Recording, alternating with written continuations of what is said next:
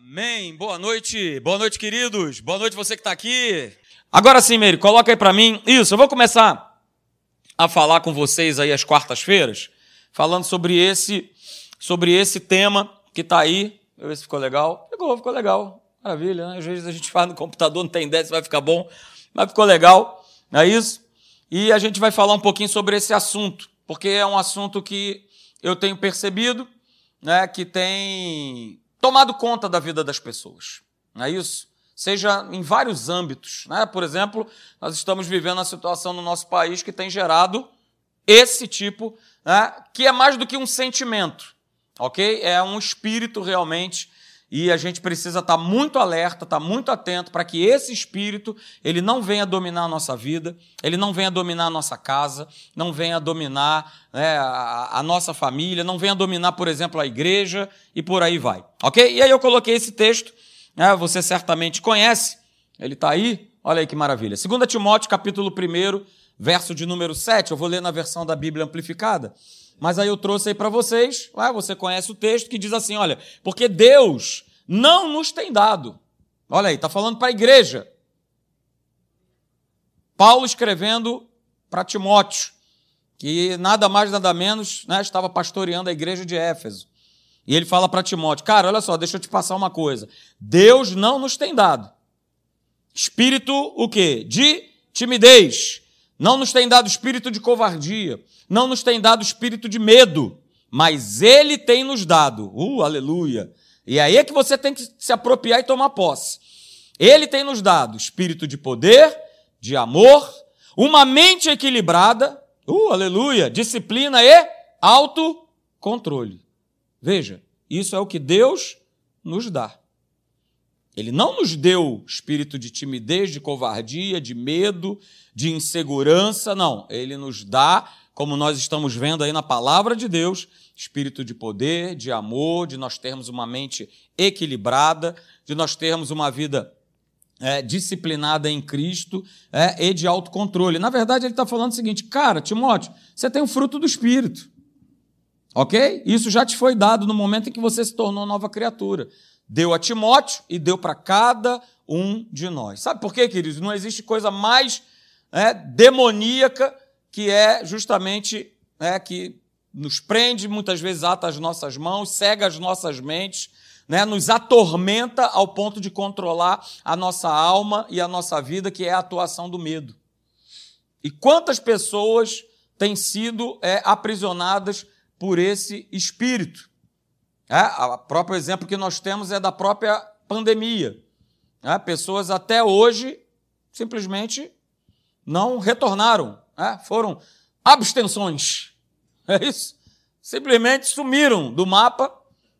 E até ontem, conversando com uma pessoa, falou: Olha, eu encontrei uma pessoa aqui que era da igreja e tal, não sei o quê. Rapaz, a pessoa tá, ó, tá mal. Tá muito mal. E tá fora da igreja.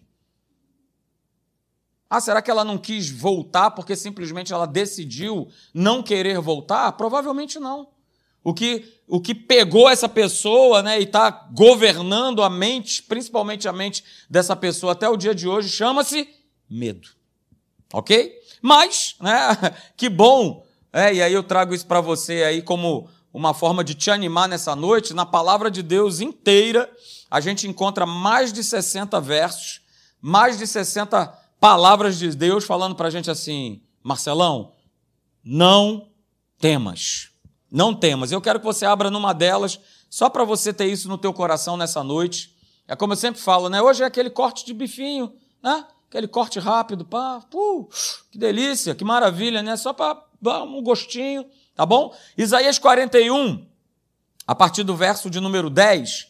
Acompanha comigo essa leitura, é que eu quero te animar nessa noite, justamente para que nenhum espírito do medo venha grudar aí na tua vida que impeça você de viver e de experimentar o que Deus tem preparado para a tua vida, o melhor de Deus para a sua vida.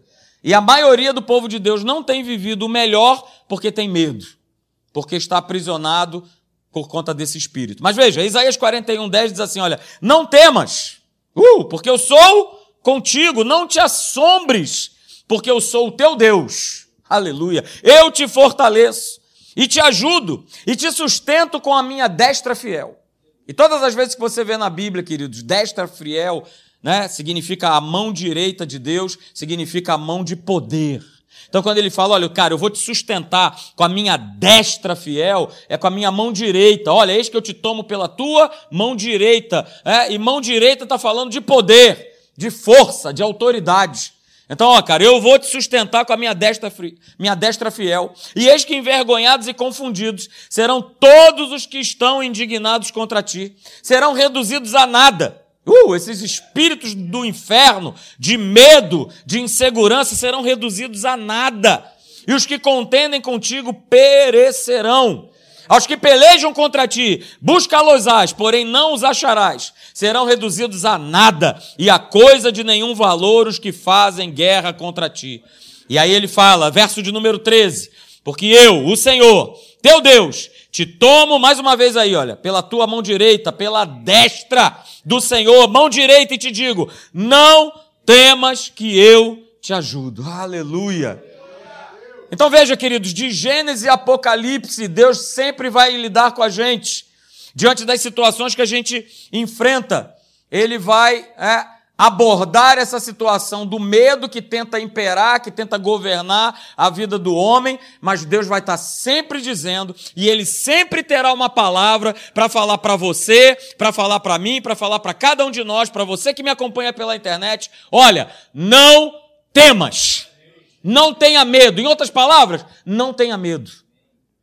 Não tenha medo. Então veja, queridos, é, eu coloquei aí, olha, a origem de qualquer medo sempre foi, é e será uma ação diabólica sobre a vida do homem. Guarda isso. A origem de qualquer medo sempre foi, é e sempre será uma ação diabólica sobre a vida do homem. E eu volto a dizer, queridos, eu estou falando de um espírito eu não estou falando de um sentimento. Às vezes o sentimento é, da nossa humanidade muitas vezes nos protege. Não é isso? Ah, pastor, que beleza. Pastor Marcelo, peguei, aleluia, peguei. É? Falou que eu não preciso ter medo de nada. Então, aleluia. Agora eu vou atravessar ali a Avenida Brasil, aleluia. Que maravilha. Não, o que não leva você a atravessar? É? É o quê? É o receio, é o medo de você ser o quê? Ser atropelado. Mas isso nada tem a ver com o espírito. Isso não tem nada a ver né, como um demônio, como uma ação demoníaca que quer aprisionar né, o homem.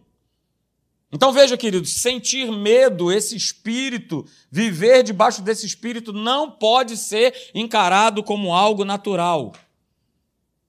O medo que nós lemos lá em 2 Timóteo capítulo 1, verso 7, está falando de é, um espírito, ok? Um espírito.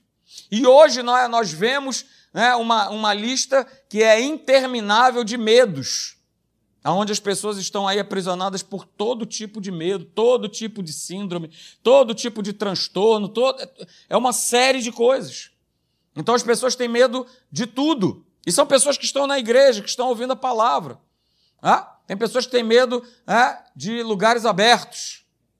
Tem pessoas que têm medo de lugares fechados. Tem pessoas que têm medo de perder o emprego. Tem pessoas que têm medo é, de não conseguir casar. Tem pessoas que são os mais variados tipos de medo. E esses medos, muitas vezes, queridos, é, vão atormentando a vida das pessoas. E eu volto a dizer, é muito mais do que um sentimento. Mas esses medos começam a, a, a, nascer aonde? Qual é, o, qual é o nascedouro deles? Ó, ó, ó, ó, ó, ó, ó, um pensamento. Um pensamento de que não vai dar, um pensamento de incapacidade, que não tem como proteger, não tem como guardar, não tem como conquistar, não tem como vencer. Ok? Então, veja, né? se o medo, ele está no controle, veja aí, o homem se torna escravo dele e das suas consequências. Por isso a gente fala aqui, Deus está no controle, porque é Ele que tem que estar no controle. Tem que estar no controle da tua mente, do teu pensamento, da tua vida, do teu coração. Porque se o medo, se o espírito do medo estiver no controle, pronto, nós nos tornamos escravos e, consequentemente, nós vamos viver as suas consequências. Agora, a pergunta que eu quero fazer para você nessa noite é é que afinal de contas, poxa, como é que o medo ele, ele vai ganhando espaço? Como é que o medo ele vai conquistando, né? Terreno. Olha aí, coloquei aí. Como é que o medo ele ganha esse espaço? Muitas vezes até sem perceber, silenciosamente, quando vou ver, eu já estou aprisionado por alguma situação, como alguma situação ali, aqui, aquilo outro. A gente vai ver duas maneiras, queridos, como o medo ele vai ganhando espaço. Claro que hoje eu não vou conseguir falar das duas, eu vou falar de uma só. Mas a gente vai, como eu falei, né? aos pouquinhos a gente vai passando isso aí para você. A primeira maneira né, que o medo vai ganhando espaço na minha vida, nas nossas vidas, é, é quando eu desconheço é, a sua maneira de agir na minha mente. Eu sou um ignorante a respeito disso. Eu não conheço como é que ele atua e eu preciso conhecer para que ele não se apodere da minha mente, para que ele não se apodere da minha vida. Porque todo o poder do controle do medo vai estar baseado né, em um plantio né, de sementes enganosas na minha maneira de pensar. E aí essas sementes enganosas vão tomando conta da minha mente e daqui a pouco eu vou estar agindo segundo esses pensamentos, essas sementes que vão colocando na minha cabeça. E que sementes são essas? Serão sempre sementes que vão contrariar a verdade. Serão sempre sementes que vão de encontro à palavra de Deus. E sempre será disparada através de um pensamento. E aí eu quero chamar a tua atenção né, sobre algo muito interessante. Porque se o medo, se esse espírito ele ganhar um pontozinho de apoio na tua mente ou na minha mente, mais cedo ou mais tarde ele vai se levantar é, para impedir, para bloquear a ação da verdade na tua vida. É aquelas mentes que a gente vê assim, mentes cauterizadas. Já encontraram ali algo, um ponto de apoio e não entra mais nada, está bloqueado, está dominado. E quando eu precisar né, de usar a palavra, da palavra ser o norteador da minha vida, eu não vou conseguir. E aí eu vou contar para você uma história bem legal, talvez você já tenha ouvido, é, chamada História do Prego na Parede. Não sei se você já ouviu essa história. Alguém já ouviu essa história? Se você não ouviu, se você que está me acompanhando pela internet ainda não ouviu, ouça que ela é muito interessante. História do prego na parede. Um homem, numa certa ocasião, queria comprar uma determinada propriedade, era uma mansão. E aí, é, um demônio, percebendo ali aquele movimento daquele homem, que ele estava obcecado para querer comprar né, aquela propriedade, aquela mansão, falou: Estamos aí. Quer uma forcinha? Pode deixar. É? Que eu vou te dar essa forcinha. Ok? Só que ele falou para ele o seguinte: beleza, eu vou te ajudar a comprar a mansão. Mas eu tenho uma condição. Eu vou te dar a mansão. Ó, linda, coisa linda. Mas tem uma condição. Aí o homem, pô, desconfiado, falou: rapaz, capetoide, que condição é essa? Aí o demônio vira para ele e fala assim, né, já dentro da casa, ele falou: Você está vendo aquele prego ali na parede? Aí o cara olhou para aquele prego, né? Tá vendo aquele prego na parede ali, ali, ali, ali, lá no fundo, ali onde fica a sala de jantar? Pois é, deixa eu te falar uma coisa. A casa toda eu vou te dar. Mas esse prego que está aqui na parede, ele é, é meu. Você nunca vai você pode fazer reforma, você pode botar a casa do jeito que você quiser, mas você nunca vai poder arrancar esse prego da parede. Aí o cara falou: é só isso. Seu diabo, é só isso? Ah, é agora. Beleza. Passado um tempo, anos depois, aquele homem ofereceu né, um grande jantar, né, um grande banquete lá na sua casa, na sua mansão. Ok? E ele chamou, convidou todas as pessoas mais importantes e mais influentes daquela região para estarem lá presentes. E elas assim foram. Seria um jantar inesquecível, né? mas no meio da festa, quando agora o jantar será servido, né? quando iam começar a servir o jantar, entrou nada mais nada menos que El Capeton, segurando o quê? Um cadáver de um cachorro, cheiro horrível, imagina do animal morto há muito tempo. Ele estava segurando um cadáver do cachorro. Sabe o que ele fez? Ele foi lá na sala de jantar e pendurou o cadáver do cachorro no prego. E aí todo mundo ficou assustado com aquela cena, com aquele cheiro horroroso, e todo mundo, ó, saiu fora. E aí o cara falou: rapaz, que é isso que foi que você fez? Você estragou o meu jantar, você estragou o meu banquete. Mas aí o diabo falou assim: Olha, você esqueceu do nosso trato. Qual era o nosso trato? A casa é sua, mas o prego que está ali é meu. E eu vou usar esse prego da maneira que eu quiser, do jeito que eu entender. Então vamos lá, gente, qual é a moral dessa história? Se eu deixar qualquer ponto de apoio na minha mente, ah, você pode ter certeza que o mal ele vai dominar toda a sua vida. Mas você acha que você tem o controle, mas você não tem, porque existe algo, existe um ponto. É, e aonde eu falei a respeito de uma mansão, leia-se a minha vida, a sua vida. Por isso a nossa mente, em Romanos 12, 2, diz assim: olha, vocês precisam fazer o quê?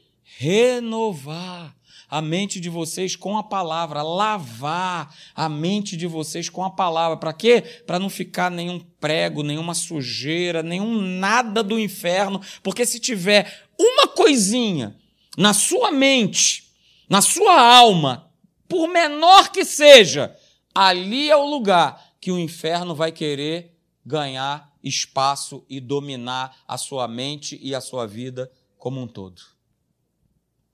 E é por isso que a gente vê tantas pessoas que estão na igreja que não conseguem, é, muitas vezes, exercer fé, porque a sua mente, os seus pensamentos né, já estão completamente controladas pelo, pelo medo.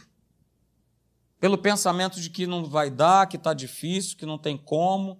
Ah, pastor, mas nada acontece. Ah, mas eu não sei mais o que fazer. E esses pensamentos, eles vão ganhando espaço. E aí veja, queridos, sem perceber, nós permitimos que a nossa mente se encha de fracassos e derrotas antecipadas. Porque o medo vai tomando uma proporção tão grande ah, que eu já vou antecedendo algo que ainda nem aconteceu, mas o medo é tanto que eu já estou com medo que o pior venha acontecer. Então tome cuidado para que não haja nenhum prego pendurado né, dentro da sua mansão. Ok? E aí, eu vou trazer para você né, nessa noite quatro exemplos de como é que o inferno ele vai agindo na nossa mente, colocando ali um. Ele quer botar um preguinho. Ele quer botar outro preguinho. Ele quer botar mais um. Ah, você também, pastor? É.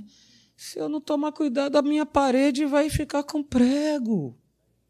E ele está doido para botar um prego na minha, na sua, na nossa mente, na nossa cabeça. Então, a primeira coisa, né, a primeira forma de agir que o inferno faz, é isso? Com essa questão de botar um preguinho, olha, olha aí, o primeiro preguinho, olha aí, o primeiro preguinho é esse desde que nós somos crianças. Talvez você não tenha nascido num lar evangélico, ou até mesmo tenha nascido, mas desde criança. Nós somos meio que programados, né, pelo espírito desse mundo, pelo inferno, né, a esperar o quê? Uma saúde precária na medida que eu vou envelhecendo. Ah, pastor, mas é normal, é assim mesmo começa uma série de coisas, uma série de, de, de limitações, né? Poxa, eu não tenho mais, eu não tenho mais idade para isso, eu não tenho mais idade para aquilo e tal, e eu vou me rendendo a uma programação que o inferno quer que eu abrace. De que agora é, eu estou avançando na minha idade e aí, cara, tem essa não. Vamos embora. Vamos jogando nosso futebolzinho, ah, opa, futebolzinho agora, agora vamos jogar um tênisinho. Aleluia. E vamos embora. Porque a programação de Deus é que você viva com saúde em todas as fases da sua vida. Você já viu que na vaga do idoso, você já reparou? Qual é o bonequinho que tem na vaga do idoso? Pô, podia ter um, ser um idoso assim, né?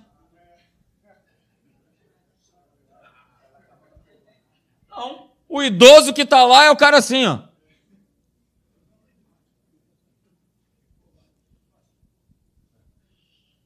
Mas é essa imagem né? que o inferno ele quer passar para que a gente abrace e é, não, é isso mesmo. Né? E aí começa a ter um tal medo, e eu conheço muitas pessoas que têm, que é o medo de envelhecer. Ah, pastor, eu tenho medo de envelhecer. Porque eu vejo, porque meu avô, porque minha mãe, porque meu isso, porque meu aquilo, porque isso aqui, porque aquilo outro, que não sei o quê, e lá, lá, lá. E aí o inferno vai sorrateiramente, né? infiltrando na nossa mentalidade, né? que ficar né? mais maduro, mais experiente é sinônimo o quê? De doença. De que lascou. Que eu vou ficando idoso e que é isso mesmo. Rapaz, agora vai ser, né? Aqui uma caixa de comprimido aqui. Domingo, segunda, terça, quarta, quinta, sexta, sábado. Misericórdia. Não abrace isso como algo normal, como algo natural. E nem passe isso para os seus filhos. E nem veja isso como algo, como eu estou falando para você, porque ó, tem uma palavra, queridos, que eu preciso tomar posse. Olha aí o que está escrito. Salmo 92, do verso 12 até o verso de número 15. O justo florescerá como a palmeira, crescerá como o cedro no Líbano, plantados na casa do Senhor, florescerão nos átrios do nosso Deus. Olha aí, o que está escrito aí? Não fui eu que inventei, não. Ou é só um salmo? Ah, o salmo. O salmo. Pastor Marcelo Moreira. O salmo. Oh, Naveli. Ah, como é lindo. Ah, eu gosto de ouvir. Eu boto ali para ouvir. É tão lindo. A palavra de Deus não é linda. A palavra de Deus é prática. A palavra de Deus é a verdade. Então vamos lá, o que, que eu vou ficar? Com a verdade, com o poder de Deus, ou com que, ah, mas é, não, mas todo mundo, é, rapaz, vamos lá. O que eu vivo falando para as minhas filhas, você não é todo mundo. Estamos nesse mundo, mas nós não somos desse mundo. Então, olha o que está escrito: na velhice darão ainda frutos, serão cheios do quê? De seiva e de verdor para anunciar. Olha, tem um propósito. Não é ficar velho ou idoso por ficar. Tem um propósito. Para anunciar que o Senhor é reto, que Ele é a minha rocha e nele não há injustiça. Se você não sabia, esse é um dos objetivos de nós envelhecermos, de nós nos tornarmos idosos. É de nós anunciarmos para os mais jovens, ó, que vale a pena servir a Deus, que vale a pena confiar em Deus, porque Deus é o meu refúgio, porque Deus nunca me deixou na mão. É o que eu já tenho feito. Eu já estou aposentado, né? Digamos assim. E eu voltei de novo a trabalhar. E eu falo para a turma que está lá comigo, que é mais jovem do que eu. Eu falo, cara, eu passei a minha carreira 30 anos com Deus me favorecendo em todas as coisas. E é para isso que a gente vai ficando mais experiente, mais maduro, que é para falar: olha, não desiste, olha, continua crendo, olha, continua confiando, olha, Deus é bom. É para isso. Veja, aleluia! Deuteronômio 34, verso 7. Mais um texto aí para você tomar posse no nome de Jesus nessa noite e vencer de uma vez por todas esse medo de envelhecer. Olha aí, Deuteronômio 34, 7. Tinha Moisés Olha quantos anos tinha o velhinho. 120 anos. Mas veja o que está escrito. Ele não teve os seus olhos escurecidos. E o que, que diz aí no final? Nem se lhe abateu o vigor. Pastor, que vitamina era essa que Moisés tomava? Fala aí para mim. A vitamina da palavra. A vitamina de andar com Deus. A vitamina de renovar a mente dele com a palavra e ele foi bem obrigado. Então, queridos, é nossa responsabilidade ensinar para os nossos filhos, ensinar para os nossos netos, mostrar com a nossa própria vida que servir a Deus ó, vai levar você a ter essa qualidade de vida, mesmo quando você tiver idoso, mesmo quando você tiver mais experiente, mesmo quando você tiver com a idade do papai ou da mamãe, mesmo quando você tiver com a idade né, do vovô e da vovó. Eu pensei que eu nunca fosse passar o que eu tenho passado de uns tempos para cá. Né? De ouvir das minhas filhas falar assim: ah, você é velho, cara. Eu falei, rapaz, eu falava isso há pouco tempo atrás. Agora eu estou ouvindo isso, rapaz. Que que é isso? Ô Senhor amado. Tá?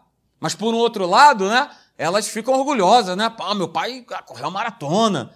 Ah, meu pai joga tênis. Ah, meu pai joga futebol. Meu pai, poxa, meu pai não para. Meu pai é ativo. Meu pai tá lá. Meu pai tá na igreja. Tá servindo a Deus. Tá. Cara, nós é sua responsabilidade. Passar para o teu filho, para tua filha, para o teu neto, para tua neta, que eles não precisam ter medo da vida, eles não precisam ter medo de ficarem velhos. Porque isso são pensamentos, queridos, que o inferno vai lançando na nossa mente. E se a gente quer derrotar totalmente esse espírito de medo, ok? A gente precisa trazer esse pensamento do inferno, dar um bico nesse prego, tirar ele de dentro da gente, renovando a nossa mente com a palavra de Deus. Então, esse é o primeiro engano que ele vai lançar e que ele tem lançado. E que as pessoas têm medo. Não, pastor, eu tenho medo. Eu tenho medo de envelhecer.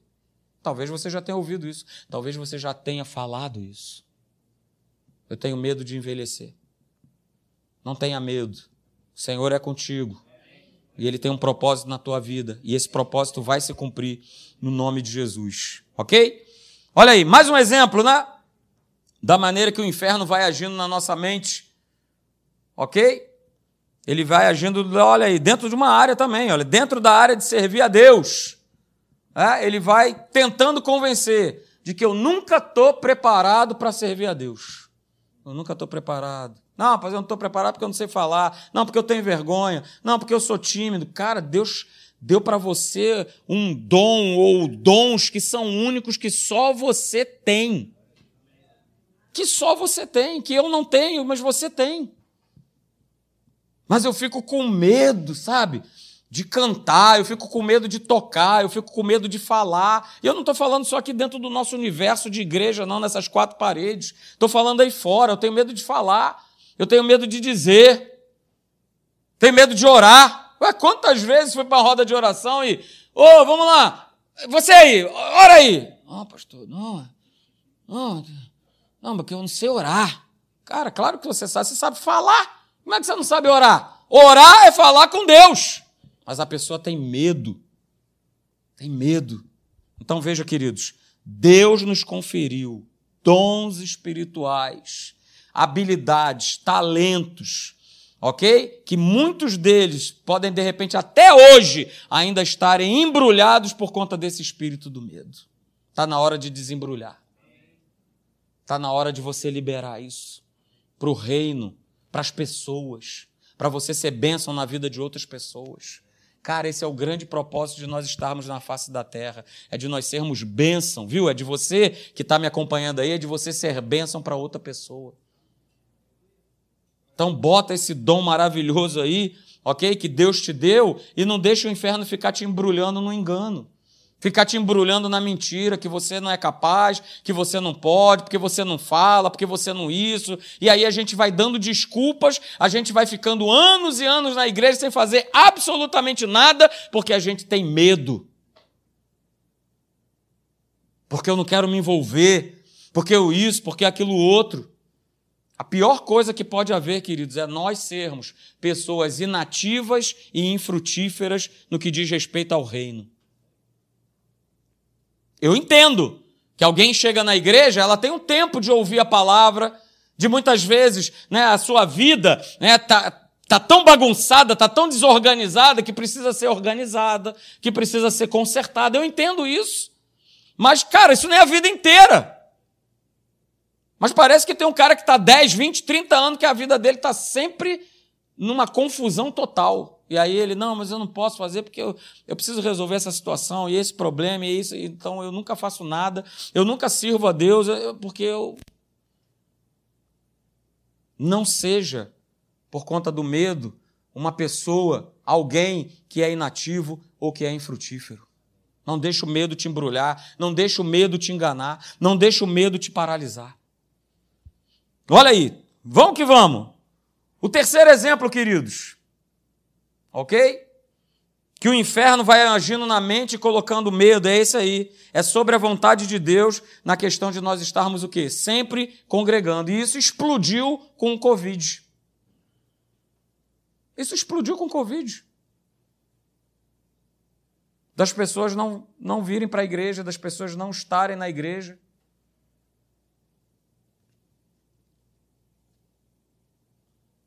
Se Jesus não voltar, a forma de eu e você a gente ter um encontro ali face a face com Deus é de que maneira? Partindo. Pô, pastor, que isso? Quer dizer que eu vou sair agora? Cara, eu sempre tenho falado aqui, com Deus você nunca perde. Era o que Paulo falava, ó. Estou vivendo aqui e tal, mas ó, morrer para mim é lucro. Porque ele já estava, ó, uh, já estava num outro numa outra maturidade de vida cristã. Já estava no outro patamar.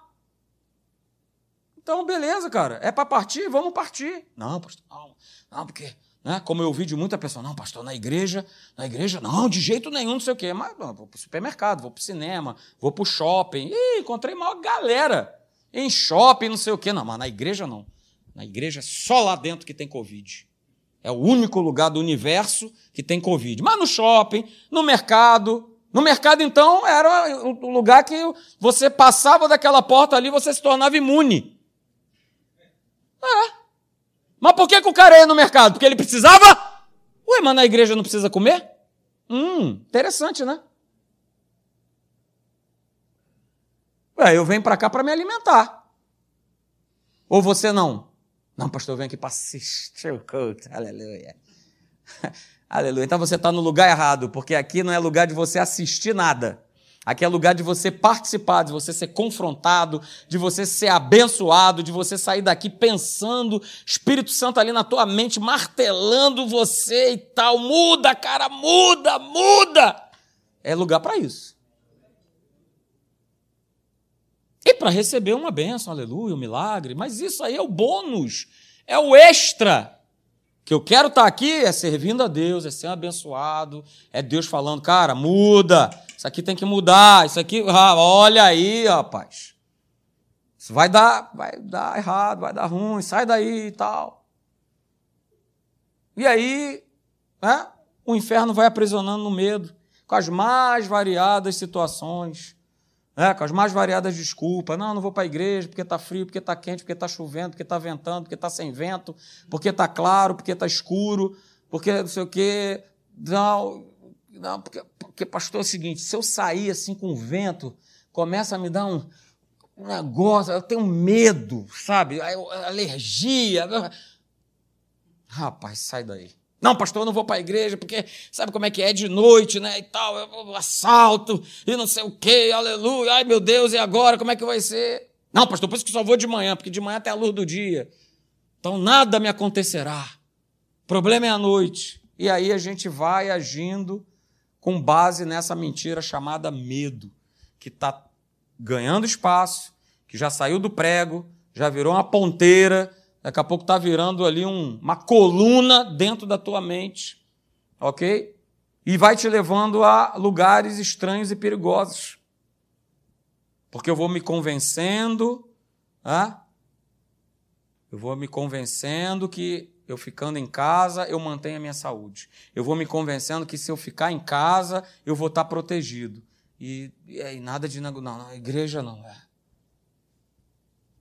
Ficando em casa, eu estou protegido disso tudo. E aí estou aprisionado pelo medo.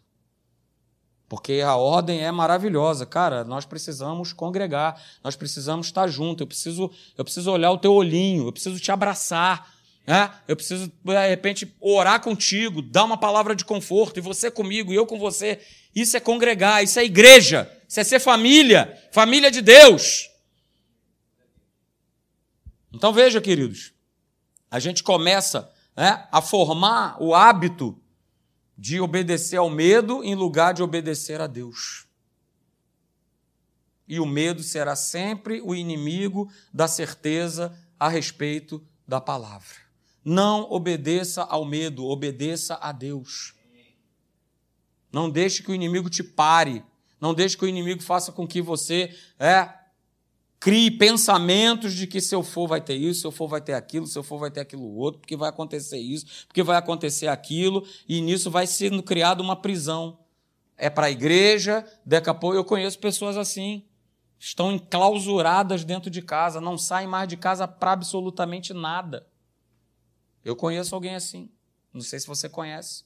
Mas por quê? Porque foi ali uma coisinha de cada vez, um deixando para lá, um deixando para cá, é isso, aquilo outro, e quando foi ver, o medo tinha se apoderado. E por último, né, para nós terminarmos, né? Aonde o inferno age muito na nossa mente colocando medo. OK? É isso aqui, ó, as experiências negativas do passado. Os relacionamentos que deram errado, os traumas, os fracassos, as derrotas, as frustrações. Isso gera um medo, isso gera um bloqueio. E quantas pessoas vivem nessa situação? Não, pastor, eu não quero ir para a igreja, porque quando eu era lá, da igreja lá do pastor Zequinha, eu me aborreci com o irmão, fulano de tal, com a irmã, não sei o quê, papai, hoje eu não quero mais saber negócio de igreja. É, sou eu aqui, Cristo em casa. Venha para o Cristo em casa, porque aqui, beleza. Tá? E aí, daqui a pouco, é o que a gente anda vendo. O ser humano vai substituindo o outro ser humano porque dá trabalho, porque causa problema, porque é minha opinião, porque é isso, que é aquilo. Bom, cachorro, ou melhor, que maravilha. É com ele que eu vou me relacionar. Mas daqui a pouco não vai estar dando mais certo com ele também. Aí daqui a pouco eu vou me relacionar com a planta. Oh, maravilha. Porque pelo menos não vai falar nada, não vai latir, porque está me aborrecendo agora, está latindo demais. Está me dando muita despesa, é ração, é não sei o quê, é pip dog, blá, blá, blá. Não, agora é com a minha planta. Ah, não, agora a planta está me dando trabalho demais, porque eu tenho três vezes para regar e a gente vai sendo paralisado pelo medo. Por conta de algo que eu vivi, uma experiência que eu tive, uma situação, uma frustração. É, e aí a gente conhece o texto, para você lembrar e para você tomar posse nessa noite, é, Isaías 43, 18 e 19. Olha aí, não vos lembreis das coisas antigas, das coisas passadas, nem considerei as antigas. Eis que faço coisa nova. Uh, aleluia! Mas para ele fazer coisa nova, eu preciso largar o velho. Não é o seu marido nem a sua esposa, por favor. Continue firme com ele. Não abra mão, aleluia. Minha querida Márcia, estamos juntos, aleluia. Novembro agora, 32 anos, não te largo, não te largo, Lourão, não te largo, não. Beleza? Tamo junto. Tamo junto aí. Glória a Deus.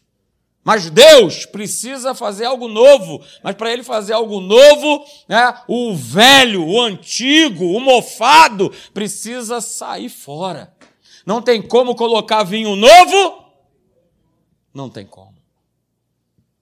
Porque se eu colocar, vai o que, que vai acontecer? Ele não aguenta. Não tem como eu aguentar a força da bênção, a força do poder de Deus. Porque eu estou garrado no velho, no antigo, no passado. Estou deixando de, de viver coisas novas, coisas diferentes, coisas boas, bênçãos de Deus, milagres, porque eu estou garrado, estou preso. Estou sendo paralisado por esse passado que nos larga no meu pé. Não dá um bico nele você. A atitude vai partir de você de cada um de nós de não ficar mais aprisionado no, passado por uma situação, por uma experiência, por conta de alguma coisa que eu vivi. Olha, eu estou fazendo coisa nova. Deus está falando para nós hoje, dia 5 de outubro de 2022. Cara, eu estou fazendo algo novo na tua vida, você não está percebendo? Aleluia.